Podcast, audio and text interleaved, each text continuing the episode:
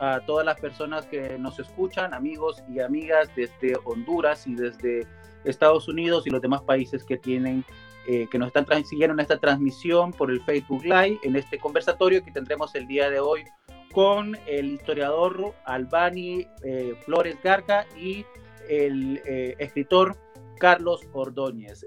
Casasola Editorial es un proyecto en construcción. Todo proyecto editorial en nuestros países está siempre en construcción. busca promover la literatura centroamericana adentro y afuera de la región busca establecer un diálogo entre los autores centroamericanos e hispanos en Estados Unidos, un diálogo a través de las plataformas que la tecnología ahora nos permite. No solo entre autores, poetas y narradores contemporáneos, sino, y este es uno de los puntos principales de Casasola Editores, buscamos también establecer un diálogo entre generaciones.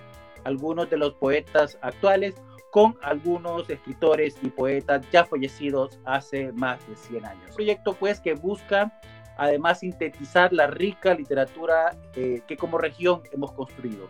Aquí ponemos como ejemplo la colección que estamos actualmente trabajando de clásicos centroamericanos que cuenta con autores como Froilán Turcios, Enrique Gómez Carrillo, Máximo Sotojal, Francisco La Infiesta, Joaquín Pasos, José Beteta y actualmente en proceso de producción el rescate de la novela En una silla de ruedas de Carmen Lira. Creemos firmemente en la literatura centroamericana como un lugar en donde va a desembocar todos nuestros sueños y pesadillas y de esta y todas las generaciones. Y como un libro abierto está esta casa que hoy estamos presentando. En cuanto a este conversatorio, creado para establecer eh, un canal entre los distintos autores que tenemos la suerte eh, de compartir en Casasola Editores y nuestros lectores.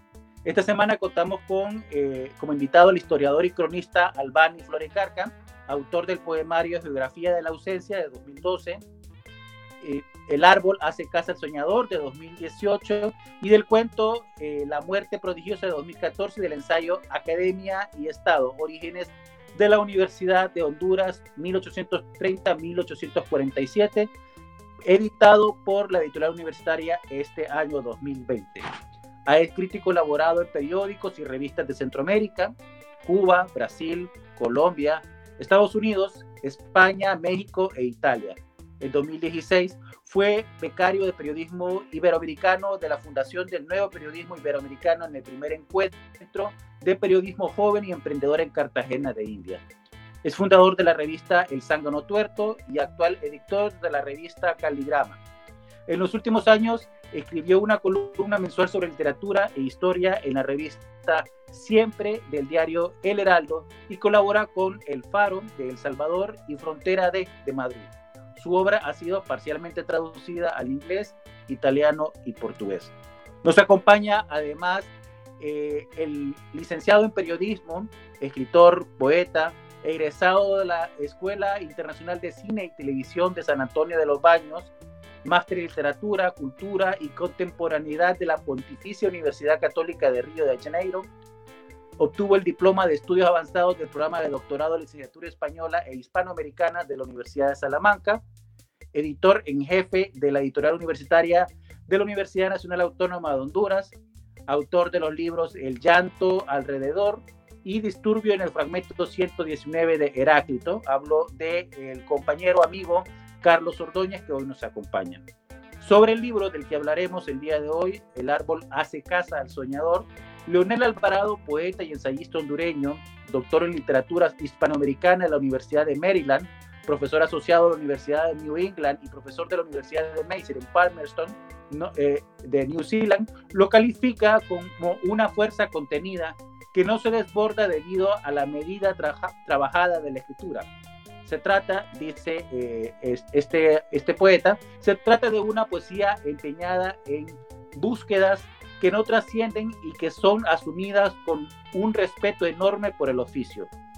Una traducción de esos mundos, de paisajes, de encuentros y de desencuentros, de grandes búsquedas hacia los adentros y los afueras que somos y que nos acerca y aleja de los otros. Este autor compara al libro de Albani con Tiempo detenido del poeta conocido por todos los hondureños Óscar Acosta. Dice en el prólogo el poeta también Luis Manuel Pérez Boitel, premio Casa de las Américas, que el árbol hace casa al soñador no es un arbolario donde el escriba detalla en latín sus conocimientos sobre botánica. Dice, no se trata de un poemario más en el espectro de los libros que se publican por doquier. El árbol nos enjuicia la sed y nos reconstruye el horizonte a manera de casa posible, de sueño para el que edifica tantas verdades juntas. Es un honor para nosotros presentar a través de este formato eh, y a propósito del lanzamiento del catálogo eh, digital para Kindle y para libros digitales de todas las plataformas de Casasola Editores, el libro de Albani Flores Garca, un libro que creemos es un poemario importante para eh, la poesía nacional y del cual estaremos hablando el día de hoy.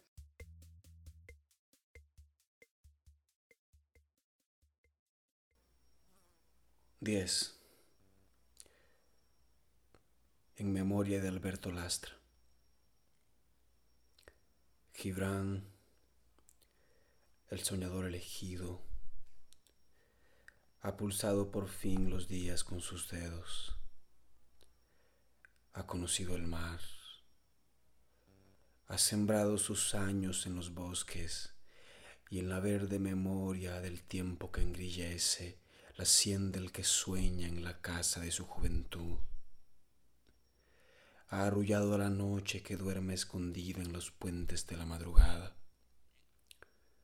Ha encontrado la casa de su corazón y ha tocado por fin los días con sus dedos. Gibran, el soñador elegido. Muy buenas tardes, amigos. Buenas tardes, amigas, amigos que nos sintonizan también. Gracias a este magnífico proyecto de Casasola Editores, una editorial ya consolidada con el paso de los años. Eh, creo que ya pues superará los cinco años, Oscar, más o menos, ¿no? Y, más bien ya va más cerca del decenio. Eh, muy honrado de la invitación para poder conversar acerca de este libro interesante de mi querido amigo eh, Albani Flores Garca, un magnífico poeta, como lo he podido descubrir, eh, diré que recientemente, puesto que aunque nuestra amistad está cifrada más allá de límites temporales, eh, lo conozco en realidad Albani hasta hace unos tres años o cuatro más o menos, y he tenido la oportunidad de conocerlo como historiador, que es eh, como gran investigador, un individuo impecable en su trabajo escritural, en su trabajo de estudiar a contracorriente la historia, ¿no? Eh, una, una visión, pues, siempre muy preocupada por la búsqueda y la construcción de una identidad, creo, como individuos, como humanizados que deberíamos de ser. Eh, bueno, Albani, bienvenido. Muchas gracias, Carlos, Oscar, eh, a los amigos que nos siguen en las redes sociales y las personas que están eh, siguiendo esa transmisión. Muchas gracias por compartir con nosotros, por estar esta tarde, noche, depende de dónde estén viéndonos. Y bueno, Carlos, muy agradecido también por, por tu compañía y por, por la deferencia de querer venir a acompañarme a charlar sobre, sobre este libro que, como, como has dicho, tiene muchas anécdotas de presentaciones no hechas. ¿no? me gustaría que, que, comenzáramos a conversar un poco acerca de, de, ciertas ideas que me ha suscitado tu libro, Albani. Em, en primer lugar, pues em, eh, comienza tu libro con un verso rotundo, ¿no? Este libro que se llama El árbol hace casa al soñador, ¿no? Eh, este libro comienza con un verso muy sencillo, de una apariencia muy eh, elemental parecería, ¿no? Pero realmente es, es, algo muy sencillo, ¿no? Declarar que este libro es un árbol inmediatamente me, me retoma a una idea de una contemplación, Antonio Machado decía, y en esta verde punta que está brotando en ti de no sé dónde, hay algo que en silencio me pregunta o silenciosamente me responde. Y hablo de este, de estos fragmentos de Antonio, de este fragmento de Antonio Machado, porque precisamente habla con un árbol, ¿no? ¿Y qué es hablarle a un árbol sino interrogarnos en realidad, ¿no? Hablar de nuestras preguntas, hablar de nuestra existencia, del paso del tiempo y, como decía al inicio, de lo elemental, de lo originario, de lo pequeño, de lo minúsculo. Un libro, me parece, Albani, muy embuido, no sé si de una manera directa o indirecta, pero no importa al final, eh, de una filosofía taoísta, ¿no? Eh, mi vida entera es un árbol, dice Albani, ¿no? Y luego nos pasa a hacer enumeraciones en donde habla de un fósforo incendiado, del techo, de las puertas de casa, de una ventana que observa desde un piso, de una hoja que se aferra a la rama de San Juan, habla del pájaro que anida entre sus manos e incluso de la mesa donde escribe. Empieza a hablar de una enumeración, eh, desde una enumeración que podríamos llamar desde la perspectiva de Leo Spitzer una enumeración caótica, ¿no? Muy propia de la poesía moderna, que se, digamos, con una influencia muy, muy poderosa a veces de lo whitmaniano, me parece a mí, ¿no? Eh, Walt Whitman con aquellas enumeraciones caóticas, ¿no? En donde lograba eh, unir todo lo que escuchaba, todo lo que transitaba, un tren, los zapatos de una señora, el ladrido de un perro en el fondo, eh, un cerío, una idea, un pensamiento que vuela. De la misma manera me parece que el libro tiene ese carácter eh, de enumerativo, ¿no? Un carácter de una enumeración que no necesariamente tiene que estar regida por campos semánticos muy estrictos, ¿no? Sino un poco de lo que es la propia naturaleza, desde la contemplación de la existencia como, como árbol, ¿no? Únicamente. Desde luego esto tiene un carácter al mismo tiempo que fragmentario, conjuntivo, ¿no? Es la idea de lo uno y el universo, ¿no? No sé si estas locuras que estoy diciendo, querido Albani, estarás de acuerdo o en desacuerdo y para eso hemos venido, para que conversemos y me comentes cómo se te van suscitando también estas impresiones que yo te voy manifestando como lector. Obviamente es muy importante saber o recordar acá, ¿no? Eh, la esa famosísima y siempre conocida frase de Picasso que, que el espectador ve en el cuadro cosas que el pintor nunca puso, ¿no? Y es natural, obviamente, que cada lector tenga una propia visión de los libros que lee. Eh, los libros siempre se, se complementan eh, cuando hay lectura de ellos y cuando esas lecturas nos dicen a nosotros realmente caótico o no, realmente no lo he escrito con esa intención, pero algo de eso tendrá, yo creo, porque las cosas que tenemos alrededor y aquellas cosas que podemos percibir, digamos, eh, de manera muy simple. Yo soy muy de la idea, por ejemplo, de, George Simenon, cuando George Simenon dice, eh, en realidad las cosas más pequeñas son siempre las más importantes.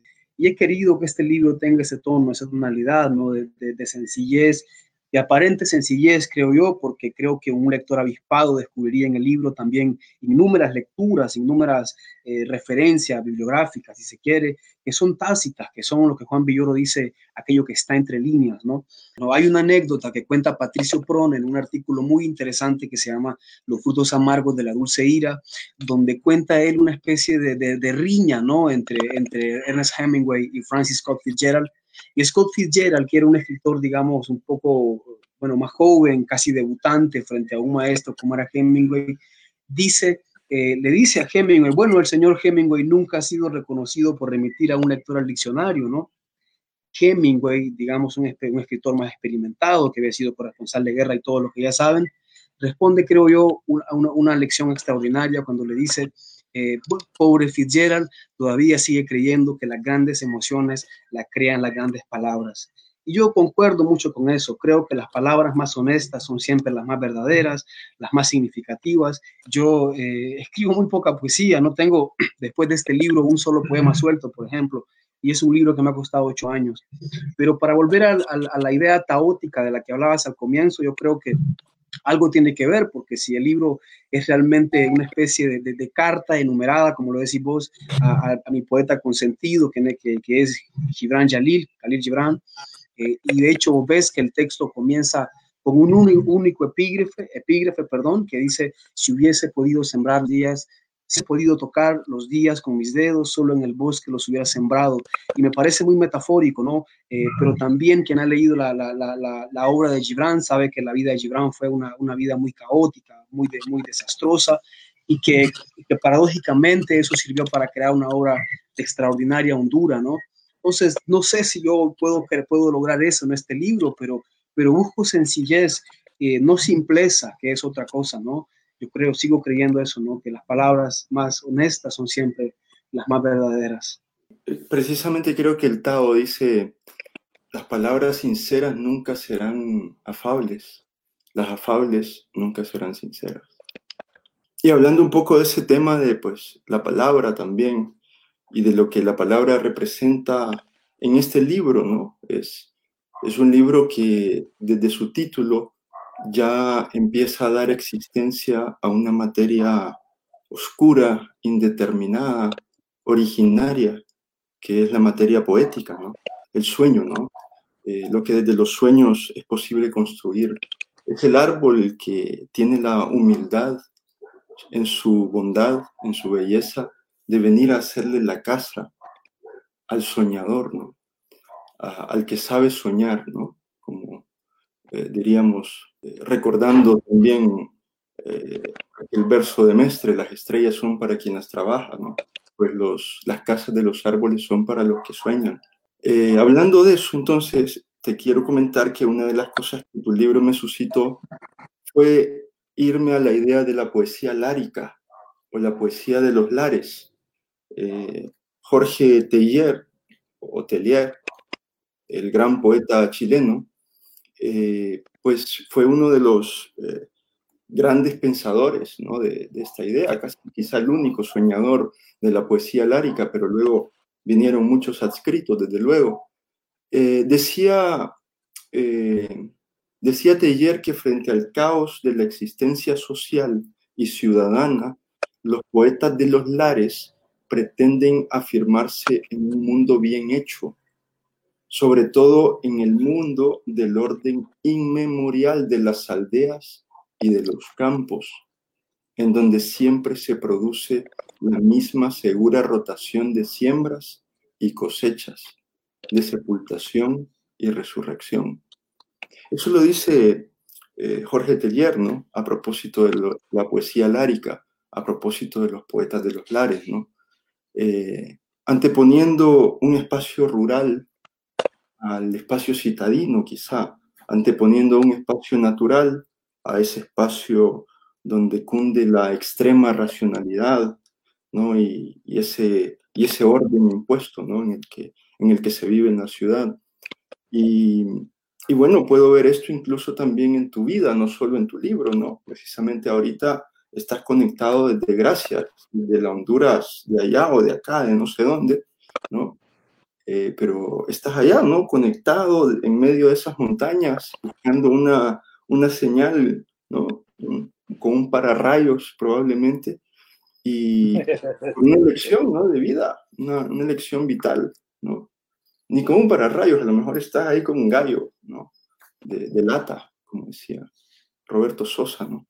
Bueno, eh, al, respecto de lo que decís, yo creo que es, es, es, muy paradójico, yo creo casi toda mi vida, por, por lo menos literaria, porque en principio eh, siempre se me conoce como historiador, la mayoría de las veces, pero la realidad es que yo soy un escritor que estudió historia, libro de historia que leo, sobre todo acá. Y no digo esto como detrimento contra nadie, es una opinión puramente de lector, obviamente. Aprovecho la pausa para hacerte una, una consulta, Álvaro. También sobre, sobre, sobre tu poemario, ¿no? Eh, este, y hay, hay dos frases que a mí me llaman la atención de, de, tu libro, ¿no? Primero, el título, ¿no? Ese título eh, es un título que hace tanta, tanta referencia a, a, la capacidad de soñar, ¿no? el, la casa, e, el árbol hace casa al soñador, pero además eh, cuando vemos el libro, también siento que estamos hablando de un país, de un país que estamos viendo y que solo somos capaces de construir cuando lo soñamos, ¿no? Y es una como, como, como relación que veo yo eh, eh, en tu poemario. Y por otro lado también, y es precisamente en el poema 14 que, que, tenés acá, hay, hay un verso que a mí me llama mucho la atención, es que nadie está listo para la honestidad y que es más fácil perderse que encontrarse. Quiero que me, me contés un poco sobre cómo tu, tu trabajo en la poesía eh, coincide de alguna forma también con tu trabajo como historiador. ¿no? Y cómo eh, hay un diálogo que estás generando vos eh, en, la poesía, la poesía yo la, yo la veo como, como una eh, capacidad de ver al futuro. Tu libro yo veo como un diálogo hacia adelante y tu trabajo como historiador es un diálogo hacia atrás, hacia la historia, ¿no? Entonces, hay, hay una relación ahí dentro de, ese, dentro de esos dos, dos facetas de Albani. Sí, bueno, eh, antes de que se, gracias Oscar, antes de que se interrumpiera, yo quiero pedirle al público que me tenga un poco de paciencia. Como ustedes han dicho, estoy conectado desde las montañas de Honduras y es un poco complicado estarlo de acá. Quiero contestar tu pregunta, pero antes la de Carlos también. Em, yo estaba diciendo que es muy irónico, paradójico, porque en realidad eh, se me conoce o, se conoce a veces más mi trabajo como historiador, ¿no? Porque es lo que he estado haciendo en los últimos años en muchos espacios. Pero en realidad no me considero historiador. Yo soy un escritor que estudió historia, decía yo, para, para contar eh, de la historia nuestra de una forma más amena, porque en mi propia opinión de lector, y no tiene que ser algo contra nadie, yo casi siempre me aburro leyendo los historiadores hondureños. Lo repito, no es algo contra nadie, es una, opinión propia de un lector. Pues yo quería escribir historia para tener más herramientas como escritor, no para ser historiador. De hecho, soy de la idea de que ahora, sobre todo en el siglo XXI, los historiadores deberán más que nunca aprender a contar la historia para sobrevivir en un mundo de narrativas. No tengo la menor duda de eso. Pero por supuesto que sí, ¿no? Es decir, todo lo que hago está pensado desde, la historia, pero también para el futuro. Yo soy un historiador muy preocupado en el futuro, por el futuro. Oscar, cuando comenzó la pandemia, vos te acordás que publicamos un texto de mi autoría en Casasola, donde hablaba sobre algunas perspectivas para el futuro del país, porque obviamente eh, eh, la historia es eso. Y tiene que ver con el futuro, obviamente, pero, pero también este poemario, este poemario es una antítesis del futuro, en realidad no es una, una, una, una apología del futuro por una, por una razón. Estamos en un momento, en el momento que estamos conversando, estamos en un momento clave. Algunos sociólogos como, como Edgar Morán, como eh, Manuel Castells, algunos antropólogos, historiadores como Peter Borke, uh, antes de él, Jacques Legoff o, o, Jean Delamoy, hablaban de, del nuevo mundo que venía, ¿no? Thomas Stinelio describe un verso muy lindo que dice, seguiremos explorando buscando lo desconocido y al final de toda nuestra exploración volveremos al lugar de donde partimos y lo conoceremos por primera vez. Yo creo que también la humanidad va a llegar a un límite de exploración y va a querer, como ya queremos ahora, volver al interior, al viaje interior, a lo que somos internamente. Me voy a sumar un poco a la, a la idea que estaba planteando también Oscar acerca de la idea del soñar. ¿no? Eh, precisamente Gastón Bachelard dice que la primera tarea del poeta es la de desanclar en nosotros una materia que quiere soñar. Esa es la primera labor del poeta. Em, y este libro es bien curioso porque me remitió también a la poética del espacio de Gastón Bachelard y a otro libro de él también que se llama La poética de la ensoñación, eh, mezcla precisamente dos ideas, el soñar y la casa, la construcción de una casa, ¿no? Eh, Albani tiene un fragmento, eh, bueno, varios poemas, ¿no? Pero me centraré en un fragmento donde habla de esta idea, sobre el árbol de los días edificaste la casa, los recuerdos se asoman y tocan sosegadamente a las ventanas que aún quedan de los días azules de la infancia. La casa no sucumbe en la arena con el soplo ligero de las primeras aguas. No descansa en la roca. Sobre el árbol de tus días edificaste la casa, pájaro sol, árbol hombre. Y me llama poderosamente la atención estas dos ideas también porque este es un libro donde está muy presente la idea de la infancia. Y esa idea de la infancia es, desde mi punto de vista, ese espacio mítico del poeta en donde soñaba, en donde vivía en el sueño, ¿no? En una realidad eh, respetuosa, en una sociedad más ordenada, en una sociedad más lúdica, ¿no? En, esa aldea perdida, ¿no? En ese paraíso perdido, eh, eh, para, para parafrasear a Milton, ¿no? entonces, hablando un poco de esto, ¿no? Albani, yo quisiera que me contaras un poco cómo fue esta articulación de estas nociones en tu poesía, ¿no? Si, como me has dicho anteriormente, no siempre se es consciente de todo lo que uno proyecta, ¿no? En la palabra escrita, pero sí veo evidencias muy claras de, de estas tres eh, ideas, ¿no? ¿Qué simboliza esa casa? ¿Cuál es la gran metáfora que nos, nos presentas en ella, ¿no? La construcción de qué tipo de casa, quisiera saber, ¿no? una casa país, es una casa espiritual, es una casa íntima. Eh, me gustaría que nos hablaras de esas. Bueno, yo creo que es, una, que es una gran observación, ¿no? Y tiene que ver también lo que decía Oscar, o creo que era vos ayer en nuestra fallida eh, transmisión de ayer. Alguno de los dos dijo ustedes, este también es un libro de historia, pero de historia personal, ¿no? Eh, yo creo que sí, yo creo que, yo creo que toda gran poesía tiene siempre una impronta puntual, ¿no? La poesía como la crónica son, digamos, los únicos documentos donde al escritor se le permite hablar en la primera persona íntima, personal. Eh, la, crónica es tan personal como la poesía y la poesía tiene esa relación con la crónica. Por supuesto que sí, pero partiendo también de la idea que tenía Oscar sobre si, si, el, si el poemario tiene que ver con el país, yo creo que más de alguna vez yo he dicho también a Oscar y a vos, a todos mis amigos, que todo lo que yo escribo, eh, eh, bueno, con alguna excepción quizá, pero casi todo lo que he escrito en prensa, eh, eh, en, libros, en, revistas, siempre tiene en el fondo la idea de contar un país yo tengo eh, una idea como escritor, obviamente, de ser una especie de escribano de mi tiempo, ¿no? Los escribanos eran aquellos que dejaban memoria, que dejaban testimonio de los hechos para las generaciones futuras, eh, y, eso intento también en todos mis libros. Por supuesto que sí, este es un libro que tiene eh, una impronta de la infancia, de hecho, siempre he dicho que es un libro sobre un niño. De hecho, en algún momento, ahí creo que, no sé si es el poema 15 o 16, donde eh, donde, donde lo digo muy claro, ¿no? Eh, permítanme ustedes, eh, no, es el poema 16, donde, dice el primer cuarteto, dice, deja abiertas las puertas, el que partió de casa no olvidará el camino, deja abiertas las puertas, es un niño el que vuelve. Y claro que es un niño el que vuelve, ¿no? Porque en realidad esa idea de la casa es por mi propia vida también. He tenido, digamos, yo una vida muy, muy caótica, una vida familiar también muy, muy particular, de la que no hablo fácilmente, pero que, reconozco en este momento de mi vida que también que ha influido muchísimo, es decir, muchas carencias familiares, muchas ausencias prolongadas y, muy dolorosas en algunos momentos.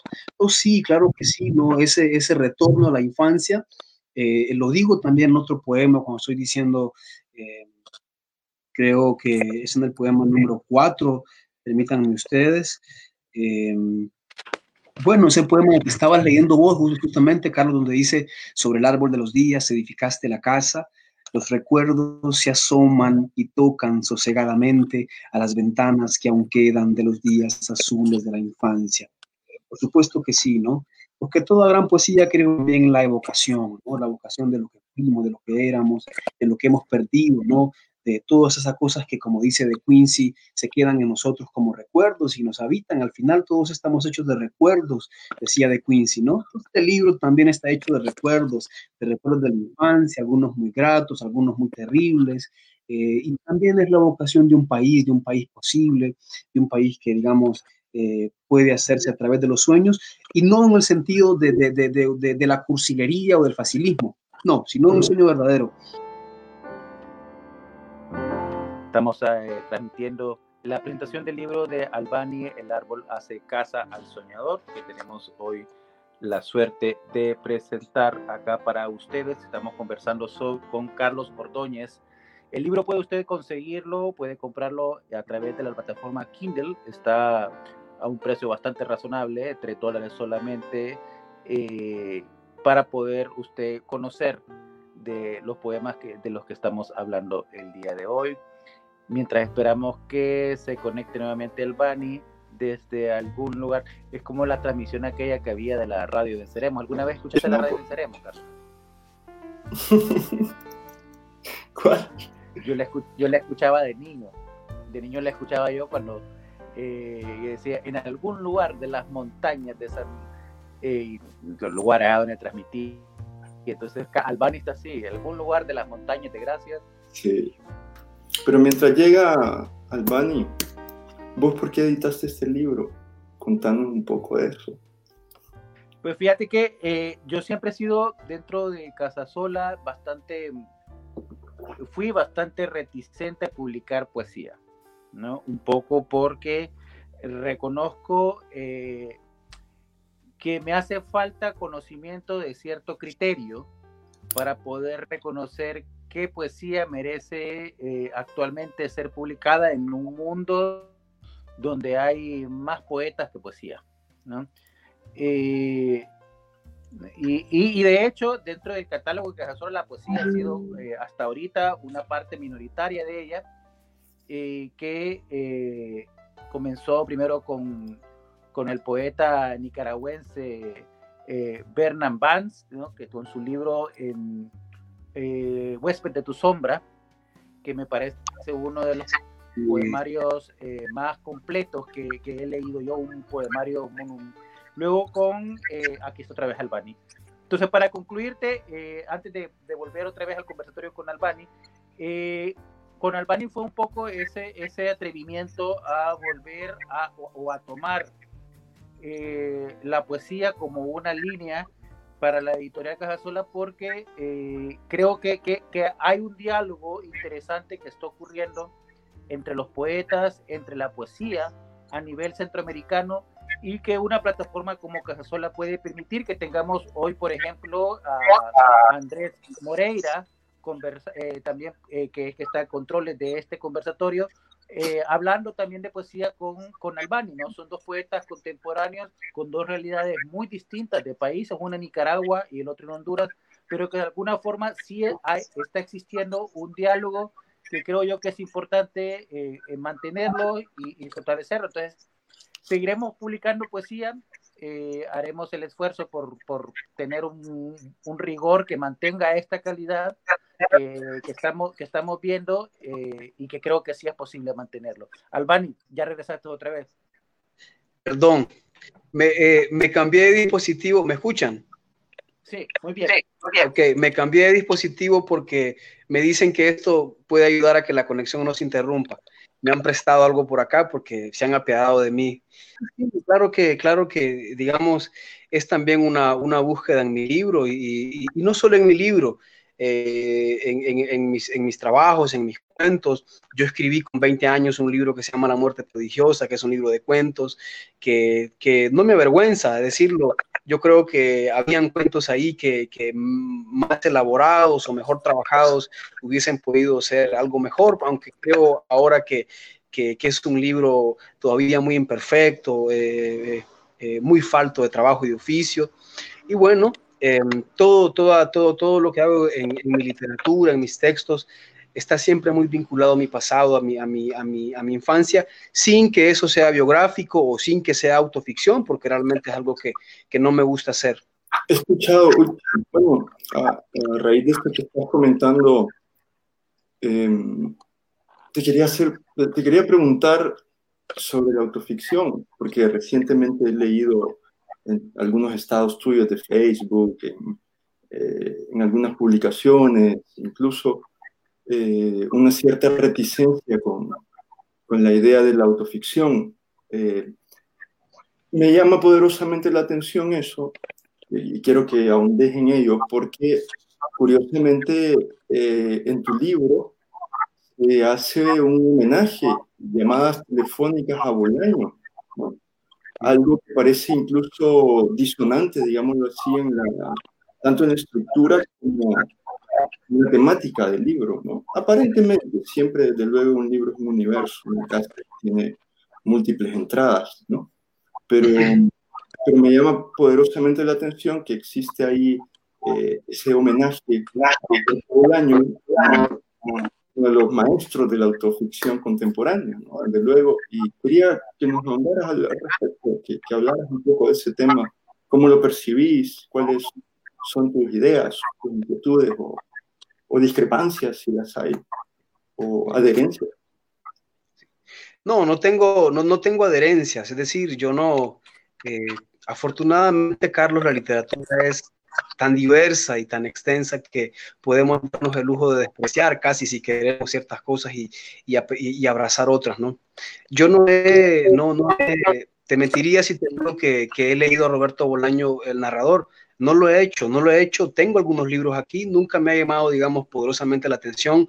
Eso no significa que yo no crea que sea un buen escritor, ni mucho menos. Simplemente eh, yo estoy hablando en el libro del Roberto Bolaño Poeta, ¿no? De los perros románticos, que es un poemario que, que, que, que obviamente tiene que ver mucho con lo, con lo, que decía Oscar. Este libro, este poema, por cierto, termina diciendo, después de, de que habla de, de, Roberto Bolaño, termina diciendo... Eh, eh, te veo lejos ahora, inventando para todos otra patria y una propia bandera, ¿no? Se vuelve lo que decía Oscar, ¿no? La idea del país, porque él fue un disidente, yo creo que me siento muy identificado con él porque, porque creo que él, eh, eh, en, el, tema personal, creo que tanto él como yo nos, hemos, nos pasamos la vida buscando una casa, buscando un hogar. También tiene mucho que ver este, este, este libro con, con, esa realidad, ¿no? Es decir, como he dicho, mi, mi, vida personal, mi vida íntima ha sido una vida marcada por muchas ausencias y también esa búsqueda de la casa, no precisamente a un par de paredes, ¿no? Sino un lugar donde habitar y sentirse en casa, ¿no? Creo que también él vivió muchas errancias, eh, como yo las he hecho, como las he vivido. Entonces, eh, esto por un lado, no estoy hablando del poeta, del, del boraño narrador, eh, que digo, sinceramente no he leído, más que en algunos cuentos muy, muy, más que ese libro suyo que se llama Llamadas Telefónicas, del que realmente estoy hablando en, en, en, el texto, y de Los Perros Románticos, que es un poemario donde de hecho eh, eh, él dice, eh, eh, voy mal vestido y enfermo, pero vivo, y habla un poco de todas esas carencias y esas soledades y esas errancias que también yo de alguna forma reconozco en mi propia vida. ¿no? En cuanto a la autoficción, no sé, yo he leído también muchos grandes eh, autores, digamos, como, Tom, como Thomas Wolfe, por ejemplo, ¿no? que es un maestro extraordinario de la literatura estadounidense del siglo pasado, que, que escribe autoficción, pero no, no ha sido nunca mi predilección y no tengo en realidad una versión contra ella. Eh, lo que digo más bien es que hay un abuso desmedido de la autoficción y que también la autoficción está muy acorde con, con, con, con, Facebook, con Instagram y que también representa un empobrecimiento cultural muy importante, una, que, que, crea una literatura muy, muy, muy, muy superficial, a veces me parece, y que se dejan de lado en, esa tarea eh, el rigor, la, investigación, las lecturas que todo el libro tiene. Eh, yo tengo, por ejemplo, aquí a la mano, porque estoy haciendo algunas, algunos apuntes ahora de, de, de, de. Tengo las memorias de Adriano, de, de, Marguerite Jocerno, y este libro es, es una novela, biografía, obviamente ustedes la conocen, eh, que demuestra lo que estoy diciendo, del rigor, de la investigación, del gran trabajo y esfuerzo de años un libro decente debe tener. De manera que la, la, autoficción está muy de moda ahora por el periodismo, por, el periodismo, por la industria editorial, por los bestsellers. Entonces, no es que tenga un desprecio por la autoficción, porque, por ejemplo, todos sabemos que el realismo y la autoficción que de alguna forma construyó eh, Vargas Llosa es de una calidad extraordinaria, ¿no? Entonces, no es precisamente que esté contra la autoficción, sino contra todo lo que hay alrededor de ella, de empobrecimiento, de facilidad, de, de, de, de todo eso, ¿no? Ah, interrumpo, eh, Albani, un poco para hablar eh, algo sobre, sobre la simbología de tu poemario. ¿no? Hay, hay, eh, cuando, yo cuando hablo, por ejemplo, de, de, la literatura como una forma de acceder eh, directamente al, al, psicoanálisis, ¿no? Al, al, subconsciente colectivo e individual, tanto del autor como, como de la generación a la que, a la que participamos, ¿no? Eh, me llama la atención, para empezar con el título, ¿no? El símbolo del árbol eh, como protector, ¿no? Y el símbolo de la casa como, como refugio. este, ¿no? ¿Estabas consciente vos de esas simbologías al momento de, trabajar en tu libro que son recurrentes, ¿no? Hay muchas simbologías sobre el mar, sobre el pez, ¿no? Eh, eh, eh, ¿Estabas consciente vos de esa simbología al momento de escribirlo? ¿O es algo que, que, que, lo, que, lo descubrí después que lo has escrito? No, no, para nada. es decir, yo creo que el hecho de, ser investigador me, permite también pensar siempre en la estructura de lo que escribo. Casi nunca escribo cosas eh, improvisadas, eh, siempre escribo cosas muy estructuradas o que, o que intento estructurar eh, desde antes yo sé que hay muchos escritores a quienes le funciona mucho, digamos, eh, eh, descubrir que el texto va dando. Eso me pasa a mí, a mí, digamos, en los relatos, en la crónica. Nunca, nunca sé dónde va a terminar exactamente, pero más o menos tengo yo un diseño, un mapa, una estructura para que, que, va guiando el texto, ¿no? Eso es parte también, yo creo, del trabajo de lo que llamamos oficio, ¿no? Em, entonces, eh, claro que sí, este es un libro, Oscar Carlos, amigos, este es un pequeño libro de, es un solo poema dividido en 17 partes, en principio, ¿no? Yo creo que Leonel Alvarado lo dice muy bien en su, en su texto sobre este libro, cuando habla de la búsqueda del poema orgánico, ¿no? Es decir, de escribir un poema dividido en partes. Y este libro está estructurado, es decir, son 17 poemas escritos en un lapso de 8 años, o sea, no hay aquí espacio para la improvisación, no por lo menos en el sentido de la irresponsabilidad, ¿no? Sí, eh, entonces, claro que sí. Volviendo a, ese tema de, los peces, de, no, no, sé qué, no sé qué número de poema es, pero hay un poema en el que hablo de Anaximandro. Entonces, ustedes ven ahí la relación que hay, ese poema me parece es la perfecta, el perfecto ejemplo de relación que hay en este libro entre el pasado y el futuro, porque estoy hablando de la, de, la idea que tenía Naximandro de que venimos de los peces, ¿no? Que alguna vez fuimos peces y que y que debido a que el globo estuvo inmerso bajo el agua durante miles de millones de años eh, y, en la certeza de que todavía el 72% del globo es agua, que los seres humanos somos seres del agua porque, digamos, nos desarrollamos el líquido amniótico en el útero de nuestra madre, porque cuando nacemos podemos vivir muchos minutos en el agua, como de hecho se hace en la India, ¿no? Eh, todo eso nos dice que en realidad seguimos siendo peces. Esa, esa teoría de Anaximandro de que venimos del mar tiene de hecho mucho más sentido eh, que la teoría de Darwin, ¿no? Darwin, aunque Darwin habla de otra cosa. Pero si ustedes ven, en algún momento dice el poema, eh, un pez es un pez que algún día será hombre y un hombre es una rémora, olvidado que es pez. El pez a la vez es un pato anidado en la calma y los patos son peces con plumas gigantes, son los barcos de agua. Es decir, siempre hay la continuidad porque porque después de que somos, de que tengamos esta forma humana, vengamos del pez seguramente, tengamos forma humana, seguramente tendremos otra forma. Y ese es uno de los temas que más me interesa estudiar, digamos. Soy un escritor muy preocupado por el futuro y eso en sí mismo es una paradoja, ¿no? Eh, porque, es decir, el tiempo de las mutaciones viene, ya está con nosotros. Louis Powell, Jacques Berger, Tullard Duchardin, eh, Charles Hoyford hablaron del mundo del futuro y el mundo del futuro es un mundo de mutaciones. Entonces me importa mucho el futuro. De hecho, la primera muestra de ese mundo de mutaciones son los cánceres. Aquí donde vivo, que es una casa graciana eh, muy, muy, muy, muy de estilo de la colonia, eh, vivo, comparto casa con la doctora Emma, Emma de Reyes, que es patóloga, y ella me explica que de hecho el cáncer, el verdadero nombre es eh, eh, neoplasma, que significa nueva célula. Si una célula estaba en el cuerpo, es decir, no, no era parte del cuerpo, me dice, significa que es, que es nueva y por eso se llama neoplasma, y si no estaba en el cuerpo es una mutación. Entonces, es vamos a cambiar de forma los seres humanos. Y este libro tiene, yo creo, conversaciones, por eso dije al comienzo, yo creo que el lector avispado puede descubrir en él eh, y no quiero con esto parecer eh, erudito o esas cosas, no, solo digo que es un libro muy pensado, muy estructurado y que el doctor puede descubrir en él muchos diálogos y muchas preguntas, creo, ¿no? Entonces, Albani, no sé si eh, para poder cerrar nos puedes hablar un poco sobre Después del proyecto académico de la historia de la universidad y el Estado hondureño, que es el último proyecto en el que te formaste parte, ¿tienes otro proyecto en el cual estás trabajando actualmente? Eh, ¿Cuáles son tus planes ahorita a nivel, a nivel artístico? Bueno, eh, muchas gracias, Oscar. Bueno, se, se, nos desapareció Carlos, se nos esfumó. Eh, un abrazo, mi querido Carlos, muy agradecido.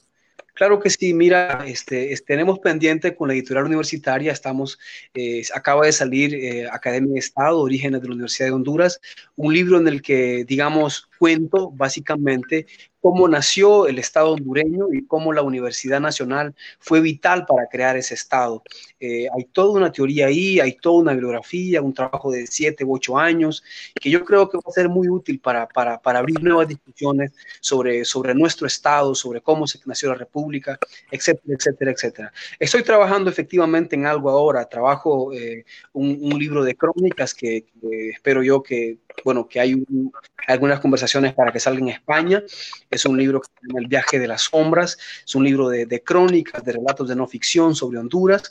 Eh, y también eh, en, temas de historia estoy trabajando ya hace unos años eh, muy, muy despacio, un libro que se llama Historia de la Tristeza, donde estoy contando básicamente la evolución de la sociedad hondureña, digamos, desde el sufrimiento hasta nuestros días.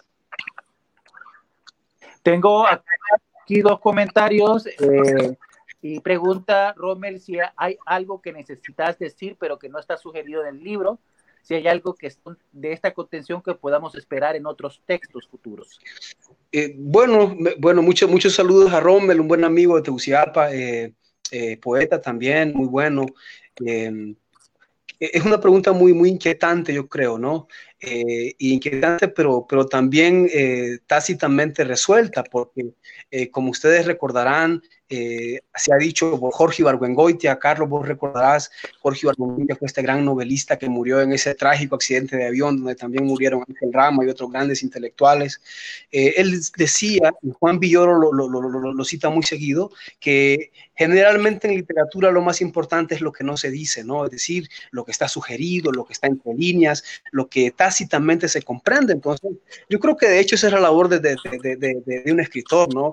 Eh, no es tanto lo más importante importante no es lo que se dice, sino lo que, lo que resuena es del propio silencio, ¿no? De lo que no se dice, de lo que quiere decirse, de lo que está entre líneas. Victoria Erazo afirma que eh, el término correcto es neoplasia, para que lo oh, perdón, perdón, soy médico y agradezco mucho la corrección. Muchas gracias. Quisiera volver a, a la idea de que surgió luego de tu pregunta, ¿no? Acerca de la conciencia que podía tener Albani eh, respecto a ciertos símbolos o temáticas en el libro. Eh, yo creo que los poetas eh, escriben siempre desde una conciencia, siempre está presente esa noción. poeta es el que está consciente, consciente es el que está despierto, el que está atento a la existencia, el que es capaz de ver lo evidente y a veces más allá de lo evidente.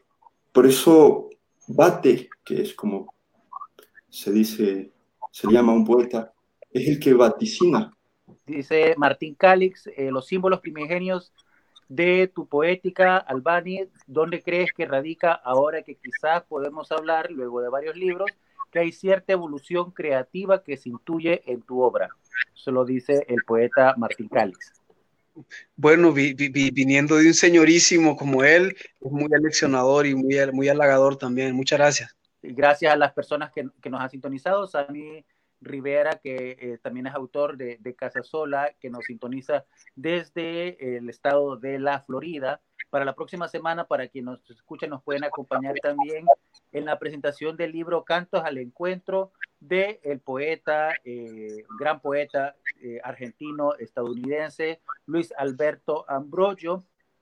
que hablaremos sobre esta edición de, de, de obra completa casi, ¿no? Una colección que ha hecho de su obra traducida al inglés, ¿no? Eh, también es una edición bilingüe, con él estaremos conversando el próximo jueves a las 6 de la tarde por este mismo espacio. Esperamos que también pueda sintonizarlo. Carlos, ya regresaste, bienvenido. Sí, sí, sí, sí, gracias. Entonces, eh, retomando lo que les comentaba, eh, Benjamin lo buscadores del fuego.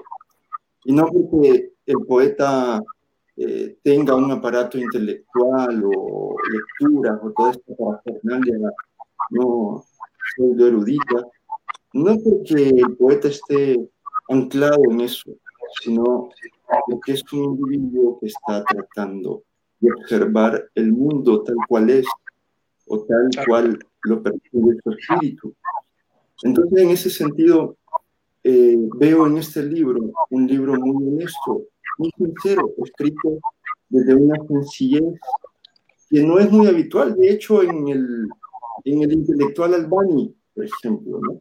Albani es un hombre muy complejo, es un hombre que tiene un pensamiento amplio, diverso, una inteligencia privilegiada, es un individuo que, que tiene una gran erudición además, ¿no? te, te habla de múltiples autores, eh, se mueve entre la poesía, eh, la historia, la narración, eh, la edición, es un individuo multifacético, ¿no? Pero no es ese el Albani que, que necesariamente nos interesa en este conflicto, digamos, ¿no?